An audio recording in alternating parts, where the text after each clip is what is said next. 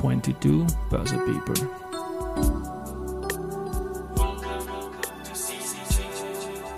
It's now in season 2.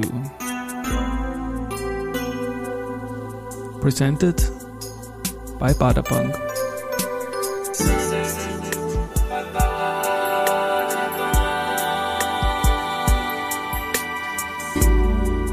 Ja, herzlich willkommen wieder zur Serie 22 Börse People und diese Season 2 der Werdegang und Personality Folgen ist presented by Baderbank.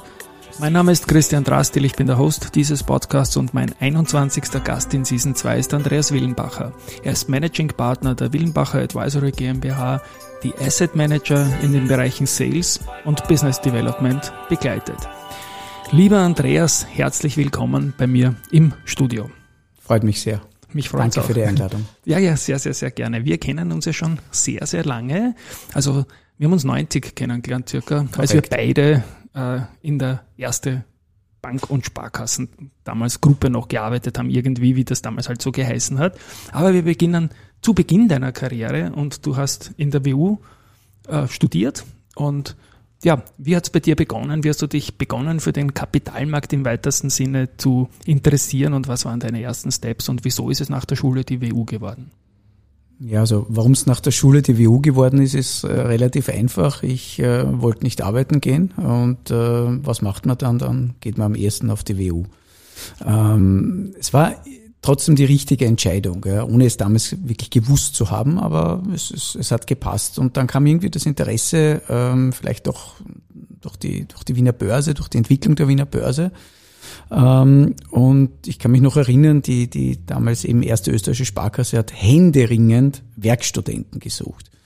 Ähm, und ich hatte keine Ahnung, was das Wertpapier-Settlement ist. Äh, ich habe nur gedacht, das ist irgendwas, hat was mit der Börse zu tun, das ist nah bei der Börse und das schaue ich mal an. Und dort habe ich 1990 neben meinem Studium auf der Wirtschaftsuniversität Wien ähm, quasi die ersten ja, kleinen beruflichen Sporen verdient.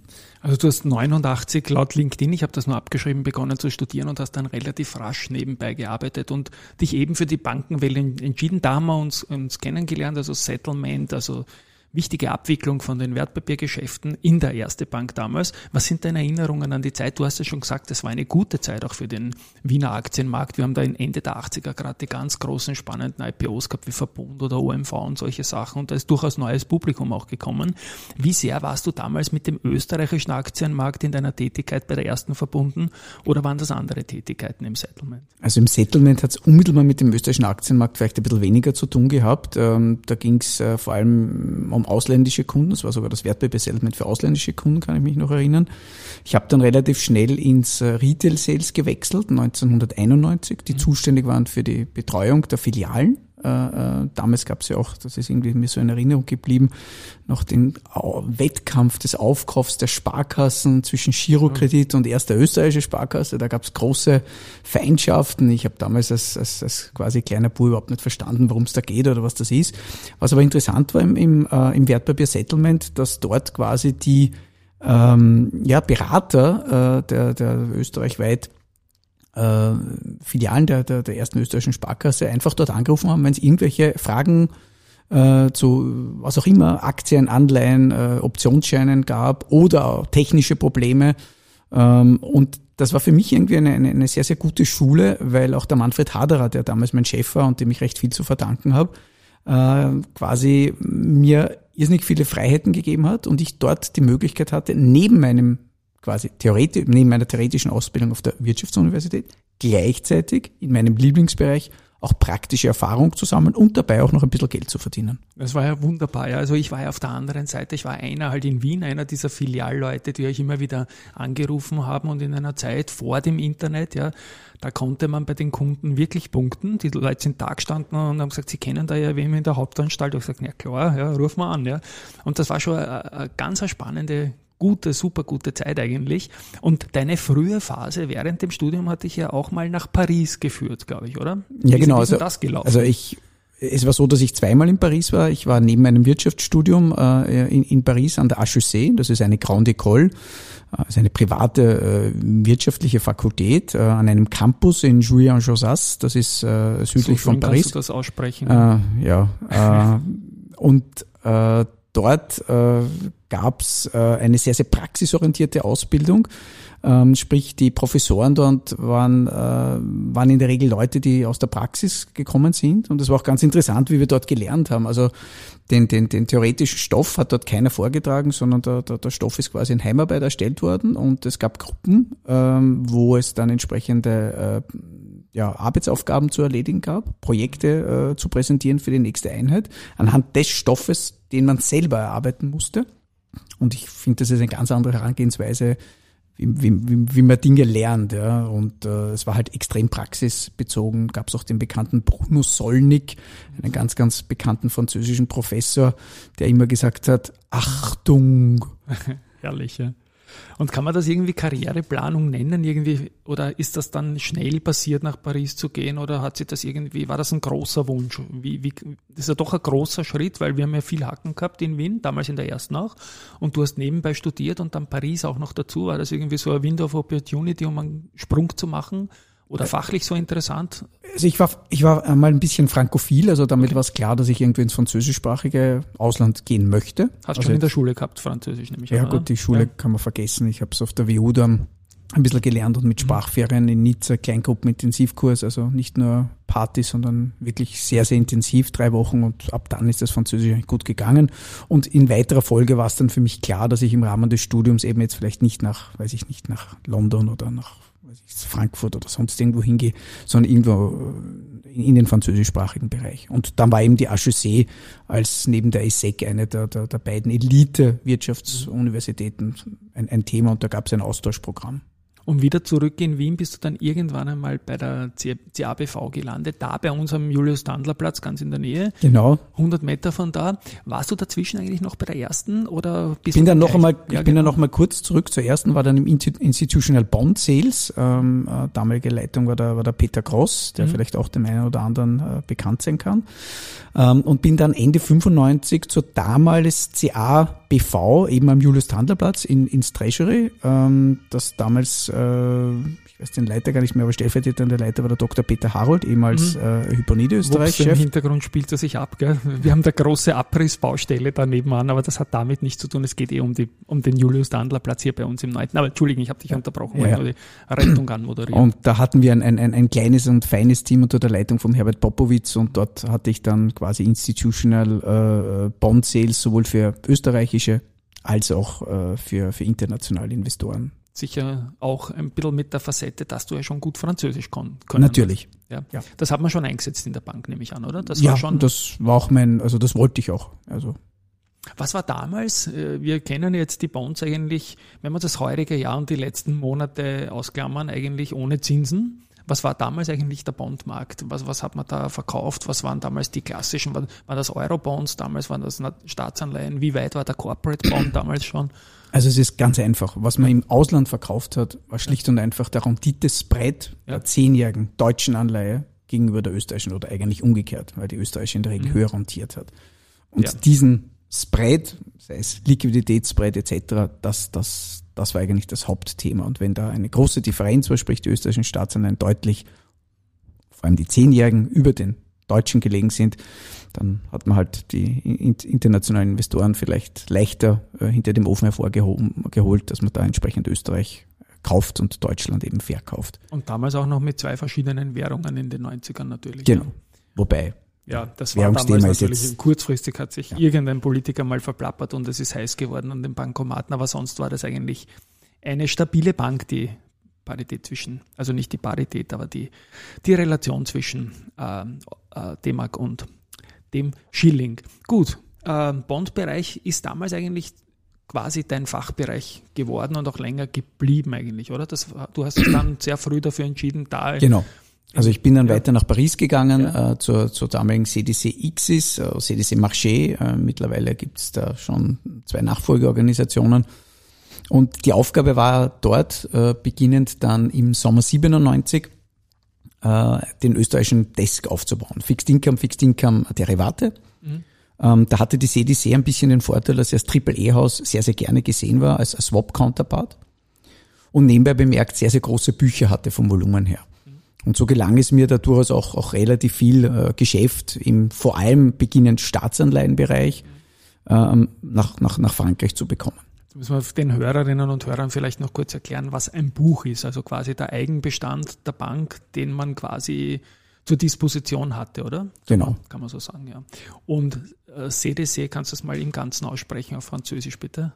Caisse de dépôt et consignation und irgendwer hat einmal gesagt, Caisse de dépôt et déportation, das ist es nicht ganz gewesen. okay. Herrlich. Und du hast damals auch nicht nur Bonds, sondern auch OTC-Optionen, äh, Structured Products gemacht irgendwie, das ist... Äh, Relativ einfache Produkte, ja. also sprich OTC-Optionen auf, auf, auf die österreichischen Staatsanleihen. Ja. Da ging es eher um Hedging, nehme ich an, oder? Um, genau.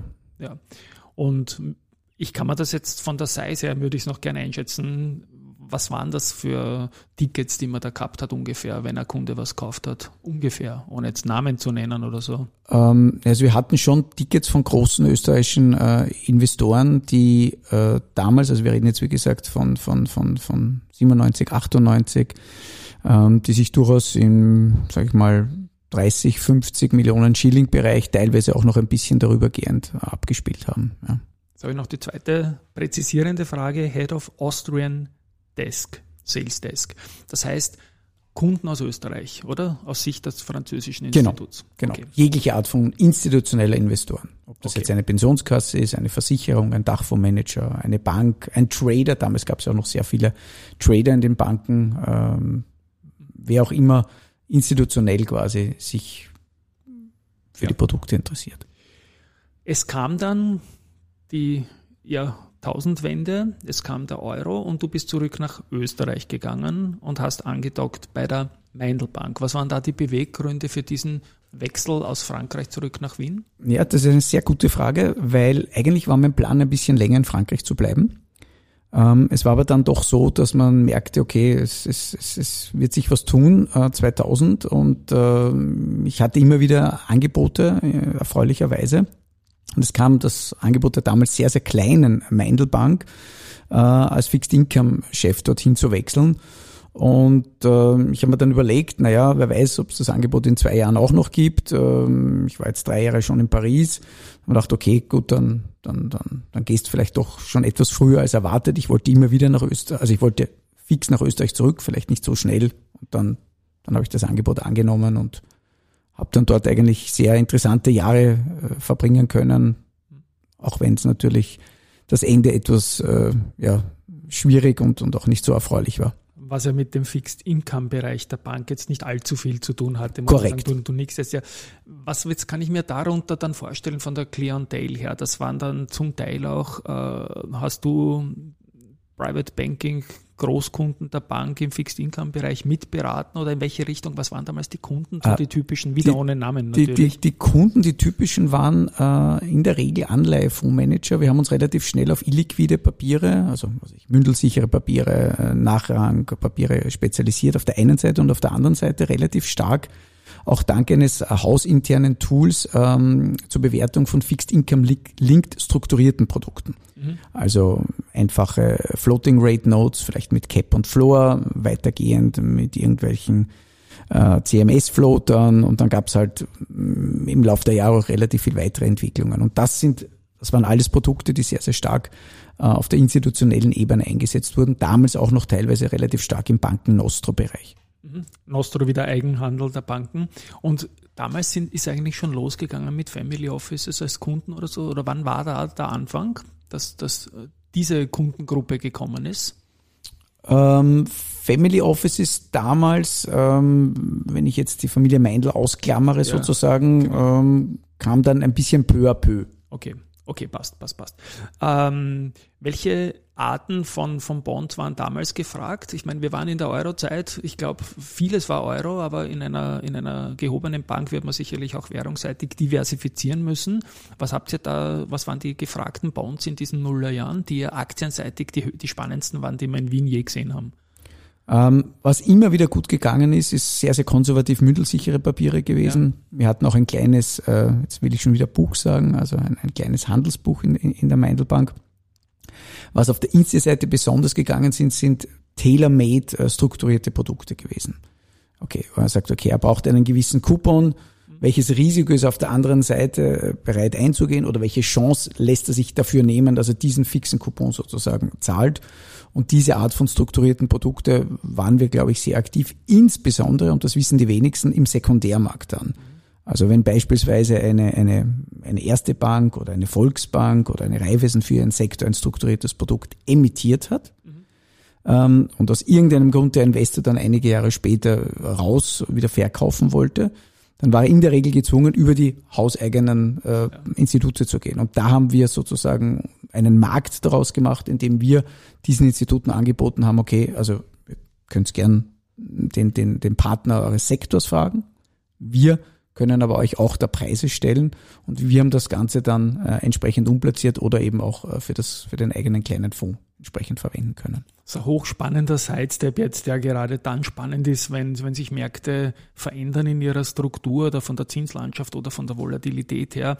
Gibt es jetzt zum Beispiel auch am Zertifikatemarkt, wo deutlich unter 100 viele Schuldverschreibungen als Zertifikat verbrieft notieren und den Sekundärmarkt sollte man sich immer anschauen.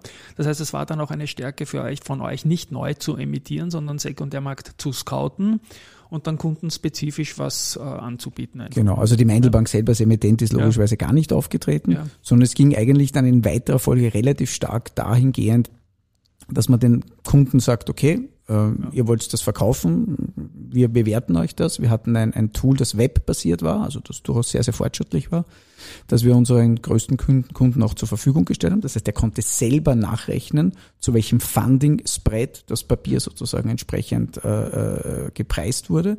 Und wir dann versucht haben, das Ganze sozusagen ähnlich wie ein Brokerage oder eben für den eigenen Fonds äh, anderwertig umzuplatzieren. Siehst du, deswegen mag ich meinen eigenen Podcast so gern, weil man da immer wieder in Ecken kommt, die so, so spannendes äh, Teil, Teilbereich Dings da, da hochholt irgendwie. Das heißt, weil die Mendelbank kein eigener Emittent war, habt ihr das auch habt auch keinen Druck gehabt, die alten Emissionen von euch über den Sekundärmarkt oder so zu platzieren, sondern konntet euch da in der, war das eine Nische, wo ihr ziemlich Es war eine absolute wart? Nische, ja, ja, und die, die, die ja. Banken haben sich am Anfang gewundert und ich kann mich auch noch erinnern an, an Anrufen von anderen Banken, sag, was macht ihr da? Ja. Sage ich, ja, wir, wir stellen den Kunden so wie ihr Liquidität zur Verfügung. Ähm, am Anfang wussten das manche Institute nicht und ohne jetzt zu viel zu sagen, dann ist man vielleicht im Pricing etwas weniger aggressiv ja, und äh, ja, das war eigentlich eine sehr, sehr spannende Nische, die, die, die da besetzt wurde. Und äh, ja, ich glaube, das ist auch kaum bekannt. Äh, ja, also. super Sache. Also das äh, kann ich mir, hätte ich mir höchst spannend vorstellen können, da mitzuwirken. Hat ja auch steuerliche Facetten drinnen, wenn was so weit abweicht natürlich, die sich auch ändern. Also das war eine Tätigkeit von dir in den, in den Nullerjahren. Du hast dann 2008 dich zur Selbstständigkeit entschieden und ziemlich gleichzeitig ist dann Lehman reingekommen, ist reingefallen. Also der Breaker nach dem Jahrhundertboom war einfach diese Finanzkrise, die mal die Aktienmärkte absolut erschüttert hat. Deine Pläne, wir haben es im Vorgespräch kurz andiskutiert, waren schon vor Lehman konkret, dass du Willenbacher Advisory gründen willst. Aber wie ist das damals zeitlich zusammengefallen und wie ist da gegangen? Bist du da zusammengefallen, wenn du jetzt gleichzeitig mit Lehman gegründet hast? Naja, also wie gesagt, die Pläne sind eben schon ein bisschen vorher gereift, logischerweise. Ähm, man hat ja damals gesagt, ja, es gibt irgendwie, das war so irgendwie das, das Credo Ende 2007, 2008 in Amerika, gibt es irgendwie so Immobilienprobleme, aber das sind ja nur in Amerika. Ähm, ja, ich, ich hatte das Glück vielleicht, dass ich ähm, mit dem Heinz Bedner ähm, von der von der jetzt ersten Asset Management ja. äh, bereits einen Vertrag unterzeichnet hatte ähm, zur Bearbeitung des französischsprachigen Marktes. Und äh, trotz der Krise ist der Heinz trotzdem zu dem Vertrag gestanden. Und äh, es waren natürlich keine einfachen Monate Anfang äh, 2009. Ähm, aber ich kann mich erinnern, wir waren dann im Sommer äh, 2009 in Genf äh, mit dem äh, Wolfgang Pinner, damals Head mhm. Äh, des, des äh, ESG-Teams bei der, bei, der, bei der ersten. Die waren ja da ziemlich early bird mit dem Wolfgang Pinner und, glaub, und, und, dem Thema. Ne? Genau, den ja. ich im Übrigen auch äh, ja. schon noch aus früheren Jahren von... von genau, ich kenne ihn auch eigentlich aus dieser 90er Jahre genau. Zeit, die Morning Meetings, wo er gestanden ist, das waren schon, jetzt lachen wir beide, ja genau. ihr, ihr, ihr Hörerinnen könnt es uns nicht sehen, aber Wolfgang Pinner natürlich, ja, liebe Grüße an der Stelle. Gut, also und mit dem, mit dem war ich dann genommen quasi, das war dann natürlich nicht schlecht zum Starten. Ne? Genau, genau. Mit dem Wolfgang Binner war ich dann noch relativ viel äh, in, in, in Frankreich beziehungsweise auch im, im, im französischsprachigen äh, Ausland generell, also auch französischsprachige Schweiz unterwegs. wir konnten dann, wenn ich mich recht erinnere, ich glaube es war Juli, 2009 dann auch das erste Ticket äh, mit dem Espavini Stock Global, das war glaube ich sein, sein, sein globales Flagship-Produkt in dem Bereich, äh, realisieren äh, und das war dann durchaus sehr erfreulich, wobei natürlich die, die, die, das generelle Umfeld immer noch nicht leicht war. Ja, ja ist klar, also haben wir eh gesagt, also wenn jetzt in deiner persönlichen Welt als, als große Bank gerade die Welt untergeht und irgendein neuer sagt, ich möchte euch was vorstellen, ist vielleicht nicht der richtige. Aber du hast es geschafft, du bist jetzt fast 15 Jahre am Markt. Willenbacher Advisory, erzähl ganz kurz deine, deine Geschäftsbereiche. Ich habe es in der Anmoderation schon gesagt. Du tust was für Asset Manager. Wir haben das Beispiel Bedner und erste Gruppe ist auch gebracht. Aber was ist so ein typisches Geschäftsfeld? Was ist dein Angebot an, an, an Institutionelle und an, an, an Asset Manager? Ja, also das Angebot richtet sich vor allem einmal in erster Linie an die Asset Manager. Ähm, nicht umsonst haben wir jetzt ein bisschen über Frankreich gesprochen. Also vier meiner fünf Produktpartner sind französische Häuser. Ähm, ich lege großen Wert darauf, dass, das, äh, dass es keinen Product Overlap einmal gibt. Das ist ganz wichtig, dass die Häuser ähm, auch, auch Transparenz äh, äh, nicht nur äh, sagen, sondern wirklich auch umsetzen. Das, regulatorisch wird es immer schwieriger. Nochmal ins Wort fallen, Product Overlap. Das heißt, wenn du eine Spezialität für einen Kunden hast, dass du den ex exklusiv quasi. Genau. Also ich habe jetzt in einer Asset-Klasse, ja. wenn man die Kategorien genau. von Morningstar zum Beispiel herannimmt, die im Fondsbereich sehr, sehr üblich sind, dann gibt es nur einen Partner. Und wenn jetzt ja. ein ein zweiter Partner auch einen, einen Fonds hätte, dann, dann würde ich sagen, okay, ja. das, das, ja, das, das geht nicht um keine Interessenskonflikte zu haben. Sehr, sehr wichtig und das wissen die Kunden und das spricht sich rum. Ne? Genau. Ja. Vielleicht auch ein Unterschied. Ich, es ist kein Geheimnis, dass ich das sage. Ich arbeite auf fix und variabler äh, Basis. Ich glaube, das Fixum stärkt auch ein bisschen die Langfristigkeit oder heutzutage würde man vielleicht die Nachhaltigkeit der, der, der mhm. Kundenbeziehung sagen. Und äh, ja, aus der Ecke herauskommend äh, biete ich äh, unterschiedlichste Strategien äh, vom Fixed Income Bereich äh, über über die diversen Aktienstrategien bis hin zu zu, zu Strategien im, im, im Metallbereich, Transition Metals, Edelmetalle an und versuche, Entschuldigung, äh, da auch entsprechende Fund Promotion innerhalb Österreichs, Liechtenstein und ein bisschen Zentral- und Südosteuropa zu machen. Also Promotion in diesen Märkten deiner Kunden, die vorrangig aus Frankreich kommen zum Beispiel meiner Produktpartner, die vorrangig aus, aus Freunde, Frankreich kommen. Genau, sagen, ja. sagen wir es anders, ja genau. Jetzt sind diese Zeit nach Lehman und nach der ersten Erholung äh, die Phase eigentlich, wo dann die Staatsschuldenkrisen relativ bald losgegangen sind. Die EZB hat sich immer stärker äh, eingemischt. Ich spreche hier, sage ich jetzt mal, lieb gemeint mit einem Bond-Guy, ja, und plötzlich sieht man, wie von Jahr zu Jahr es gibt keine Zinsen mehr irgendwann einmal, während wir gehen sogar in den Negativbereich. Wie sehr hat das dein Geschäft eigentlich beeinträchtigt? in der Produktauswahl. Was waren das für Herausforderungen? Und du als, als Auskenner muss ja Opportunities auch gegeben haben, nehme ich an. Ne? Genau, also sehr gute Frage. Ähm, ich würde sagen, ich war von Anfang an relativ stark äh, aktienlastig. Das war mal sicherlich äh, beginnend mit, mit 2008, 2010 dann kein Nachteil. Und die Strategien im Bondbereich sind dann vor allem Strategien im Bondbereich, die, die quasi Pickup bieten, sei es Subordinated Debt, also Nachrang äh, äh, Anleihen oder Fonds, die in Nachrang Papieren ausschließlich investieren oder High Yield, ja, hochverzinste Anleihenfonds. Ich muss dir schon wieder ins Wort fallen, weil ich nütze diese höchst spannende Folge für mich selbst, äh, auch um ein bisschen Wissen zu transportieren. Pickup heißt Zusatzrendit, nehme ich an. Oder? Genau, ja. genau. Zusatzrendit okay. gegenüber in der Regel äh, Swapsatz oder, oder Staatsanleihen gemessen. Ich glaube immer, dass ich viel weiß, aber das habe ich jetzt geraten, das Pickup. okay. Perfekt. Gut. Ja, danke schön. Gut, weiter. Also wir, wir sind genau. in, dieser, in dieser Marktphase, die ja für die Bonds einen Umbruch gebracht hat. Ja. Genau, und da da war es eigentlich sinnvoll und es ist auch ganz, ganz schwierig für einen, für einen, für einen sag ich mal, Staatsanleihen-Fondsmanager oder auch Investment-Grade-Fondsmanager äh, überhaupt die Management-Fee wirklich zu verdienen und die Benchmark auch noch zu schlagen. Und da, da haben sich natürlich sehr, sehr stark auch die ETFs durchgesetzt, das muss man auch ganz klar sagen. In den erwähnten Pick-up-Bereichen wie Subordinated Debt oder Hailed oder von mir ist auch Emerging Market Debt, ähm, da gibt's einfach irrsinnig viele Alpha-Quellen. Da gibt's, glaube ich, auch, oder macht es auch mehr Sinn, wenn man einen aktiven Manager hat. Und das kombiniert mit dem relativ starken Aktienfonds-Fokus, äh, glaube ich, bin ich da ganz, ganz, ganz gut aufgestellt. Und das Thema Nachhaltigkeit ist natürlich in den letzten Jahren zunehmend bedeutender geworden. Wie wichtig ist Nachhaltigkeit auf der Bondseite geworden? Wir wissen jetzt in den letzten Jahren, es kommen immer mehr Green Bonds. Bist du da bei Syndizierungen oder bei solchen Dingen auch dabei, manchmal als Experte? Oder ist das eher die Vertriebsschiene dann? Es ist eigentlich mehr die Vertriebsschiene, ja. Aber natürlich schaue ich mir gewisse Dinge auch an und es gibt auch viel Greenwashing im Greenbond-Bereich. Also ja. das ist halt äh, man muss dann wirklich sehr genau drauf, äh, drauf achten, wie der Prospekt gestaltet ist. Es gibt da sehr, sehr viele Tücken, gerade auch in dem, es gibt irrsinnig viele neue Green Bonds, Sustainability Linked Bonds. Das muss man sich wirklich sehr, sehr im Detail ansehen, um wirklich zu wissen, äh, wie nachhaltig ist das Produkt tatsächlich. Jetzt waren ja diese, diese Jahre, vor allem die, die Zehnerjahre, da, dadurch geprägt, ich habe es eh schon gesagt, dass einerseits die Emissionen immer geringere Coupons aufweisen konnten, weil sich die Zinslandschaft verändert hat. Auf der anderen Seite dein Anleihenportfolio, wenn ich jetzt mal Währungen und, und Schuldner ausklammere, immer mehr an Wert gewonnen hat, weil die Kurse der alten Anleihen gestiegen sind. Inwieweit haben diese Sekundärmarktfacetten in dein Geschäft reingespielt oder war das dann egal? Oder hast du da auch irgendwie so Private Banker beraten im gesamthaften Asset Allocation Bereich, wo diese Dinge dann halt wieder reinspielen? Also beraten habe ich eigentlich gar nicht. Ähm, wir haben, ich mache, ich würde es bezeichnen als Fund Promotion generell, was, ja. was ich tue. Und das, das, das Zinsthema ist natürlich ein, ein, ein, ein ganz ein wichtiges Thema.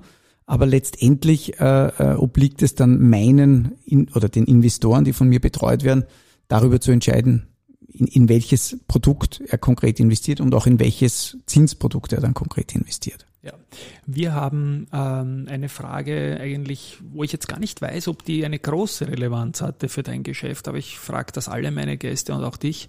Covid im Jahr 2020 dann. Was hat das für Erinnerungen jetzt, was das Geschäft betrifft? Ähm, ja, viele haben gesagt, okay, jetzt bin ich auf einmal im Homeoffice. Ich habe mm, mehr oder minder die ganze Zeit, äh, zwar nicht Homeoffice, aber wir haben zwei Wohnungen und die kleinere Wohnung ist mein Büro, immer schon gewesen. Die größere, da wohnen wir und sind miteinander verbunden. Und somit hat sich von der Seite relativ wenig, äh, wenig verändert. Ähm, mir ist natürlich der Kundenkontakt sehr, sehr stark äh, abgegangen. Ähm, und trotz äh, MS Teams, Zoom und, und, und, und, und WebEx und was auch immer es alles gibt, glaube ich immer noch, dass, dass, dass ein, ein persönliches Gespräch, äh, insbesondere wenn man sich vielleicht noch nicht so gut kennt, ein, ein Webinar nicht ersetzen kann. Das heißt, es war keine leichte Zeit, ähm, aber ich habe auch versucht, zwischen den, den einzelnen Covid-Phasen relativ präsent zu sein, viel auf Roadshows zu sein, viel auf Dienstreise zu sein, äh, musste dann auch teilweise Veranstaltungen eben Corona-bedingt wieder absagen. Das war halt ein bisschen das Risiko, aber ich glaube, ich habe da versucht, wirklich sehr, sehr, sehr, sehr aktiv zu sein. Und jetzt schon wieder Normallevel, was Reisen betrifft, oder man profitiert ja quasi unter Anführungszeichen, du schaust zwar sehr jung aus, aber als alter Hase davon, dass man die Connection schon hat und sich nicht erst erarbeiten muss, ist ja auch ein Vorteil, wenn man Das ist ein Riesenvorteil natürlich. Hat ja, ja, weil ich weiß, muss, ja. genau, also ich, ich, ich kenne die Leute, ich, ich weiß, wie sie ticken, ich kenne die Anforderungen der Investoren, ich kenne vielleicht auch hm, die Bedürfnisse und kann dann relativ schnell, hoffentlich zielgerichtet, äh, auch, auch parate Lösungen anbieten oder Ideen anbieten. Was sind jetzt deine Hauptmärkte in, in der Tätigkeit mit Willenbach Advisory aktuell? Also von den, äh, von den, von den quasi hm, Absatzmärkten ist es natürlich Österreich mit Abstand. Ähm, es ist aber auch äh, Liechtenstein, wo ich schon seit über 13 Jahren sehr, sehr oft dort bin und auch irrsinnig gern dort bin. Ich habe immer den Eindruck, ich bin da so halb auf Urlaub, mhm. sehe die Kühe auf der Weide stehen, Schnee auf den Bergen. Ähm, habe dann versucht in den letzten Jahren zugegebenermaßen äh, mit äh, mittelmäßigem Erfolg äh, Zentral- und Südosteuropa ein bisschen zu akquirieren. Äh, Slowenien äh, ist jetzt, glaube ich, ganz gut im Laufen. Andere Märkte bin ich noch nicht so weit. Muss aber gestehen, dass der Zugang dorthin nicht der allereinfachste ist und dass dort auch relativ stark oder sehr viel ETF-Geschäft gemacht wird. Mhm. Und was glaubst du sind die Hürden, in Osteuropa Gelerntes aus der Dachregion und erweiterten Umfeld nicht so gut umsetzen zu können? Ich meine, momentan eh kein Fehler, glaube ich, in der aktuellen Gemengelage, nicht allzu viel äh, Exposure zu haben oder so. Aber also wenn ich jetzt ganz offen und ehrlich bin, gibt es natürlich zwei Hürden. Ja. Wenn ich jetzt für ein großes äh, Asset Management Unternehmen, ein namhaftes, nennen wir Fidelity oder wen auch immer, arbeiten würde, dann ist es natürlich wesentlich leichter, äh, dort ins Geschäft zu kommen. Jetzt Logisch, komme ich sozusagen mit Produktpartnern, die Boutiquen sind, die sehr erfolgreich sind, die aber nicht bekannt sind. Und zusätzlich darüber hinaus ist auch der liebe Andreas Willenbacher dort nicht bekannt. Mhm. Das heißt, ich habe zwei No-Names, und das ist natürlich schon eine echte Herausforderung, neben dem eben, wie schon erwähnten Faktum, dass halt ETFs relativ stark dort äh, dominant sind auf der institutionellen Ebene und dort sehr wenig aktive Manager generell, wesentlich weniger als es jetzt aus meiner Beobachtung in Österreich oder in Liechtenstein der Fall ist, eingesetzt werden. Ich komme aus der Aktienwelt und da haben wir sämtliche Aktienvokabeln schon mehrfach abgehandelt. Aber du hast jetzt noch ein Wort gesagt, wo ich dich auch noch um Erklärung bitte. Die Boutiquen. Kannst du da vielleicht? Boutiquen sind, und ich möchte das jetzt gar nicht an einer Größe unbedingt festmachen, sind äh, in der Regel eigentümergeführte Fondsgesellschaften, äh, die vielleicht jetzt äh, Maximum einen, einen knapp zweistelligen Milliarden-Euro-Betrag managen und die sich in der Regel auf einzelne Assetklassen spezialisieren. Und da glaube ich schon, dass da, da gibt es auch kein Mitlaufen von irgendwelchen Fonds, die dann vielleicht nicht gehen wie bei einem großen Haus. Und man sagt, okay, ja, das, das rennt einmal, sondern da muss man performen. Und ich glaube schon, dass im, im Durchschnitt Boutiquen oder kleinere Fondshäuser im Durchschnitt, wie gesagt, eine bessere Performance liefern äh, als, als große Unternehmungen. Mhm. Äh, letzte Frage. Willenbacher Advisory Klingt alles sehr gut. Habe ich irgendwas vergessen, was du noch sagen möchtest zu deinem Unternehmen, das jetzt, wie gesagt, im nächsten Jahr den 15er feiert? Gibt es noch irgendeine Facette, die meine Fragen ausgelassen haben? Sonst komme ich nämlich zu meiner Schlussfrage dann. Also mir fällt jetzt auf die Stelle nichts ein. Gut, dann, dann freue ich mich. Also für mich war es wirklich spannende Learnings jetzt. Ja. Meine Schlussfrage ist auch so ein bisschen immer so Karriere- und Werdegang technisch. So heißt irgendwie der Podcast auch in der, in der Submoderation am Anfang. Ähm, deine Karriere hat mit diesem Studium in Österreich, dem Werkstudententum, dann gleich bei einer Großbank und dann dem Wechsel nach Frankreich, kurzfristig dazu noch eine typische Richtung genommen, von der du profitierst, wie ich jetzt gehört habe. Gibt es irgendeinen Tipp an junge Leute, wenn die in den Markt im erweiterten Sinne einsteigen wollen, wie man es richtig angeht? Oder ist jeder Mensch anders? Oder gibt es kaltes Wasser, Initiativbewerbung, Studium? Was würdest du jungen Leuten raten, die in unserem Umfeld arbeiten wollen?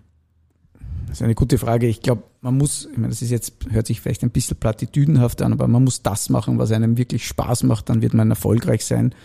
Und wenn das Ganze natürlich noch in irgendeiner Art und Weise hm, quasi gehebelt werden kann, also sprich, wenn man, wenn man jetzt äh, da das Ganze leveragen kann, dann, dann glaube ich, ist das, ist das sicher von Vorteil und da kann man sicherlich auch in Zeiten wie diesen, die sicherlich nicht leicht sind, äh, sehr, sehr gut Karriere machen. Wunderbar. Ein schönes Schlusswort. Lieber Andreas, für mich eine Highlight-Folge. Ja, ich habe mich sehr wohl gefühlt im Gespräch mit dir. Es war sehr, sehr viel dabei, was ich wieder auffrischen oder auch neu lernen konnte. Gratulation zu deiner spannenden Karriere. Viel Erfolg weiterhin mit Willenbacher Advisory. Ich möchte mich an der Stelle nicht nur von dir, sondern auch von den Hörerinnen und Hörern verabschieden. Danke fürs Zuhören. Ich hoffe, es hat euch getaugt und ich bin sicher, es war auch für euch einiges dabei. Vielen, vielen Dank und ich hoffe, es war interessant. Das war es definitiv. Tschüss und Baba.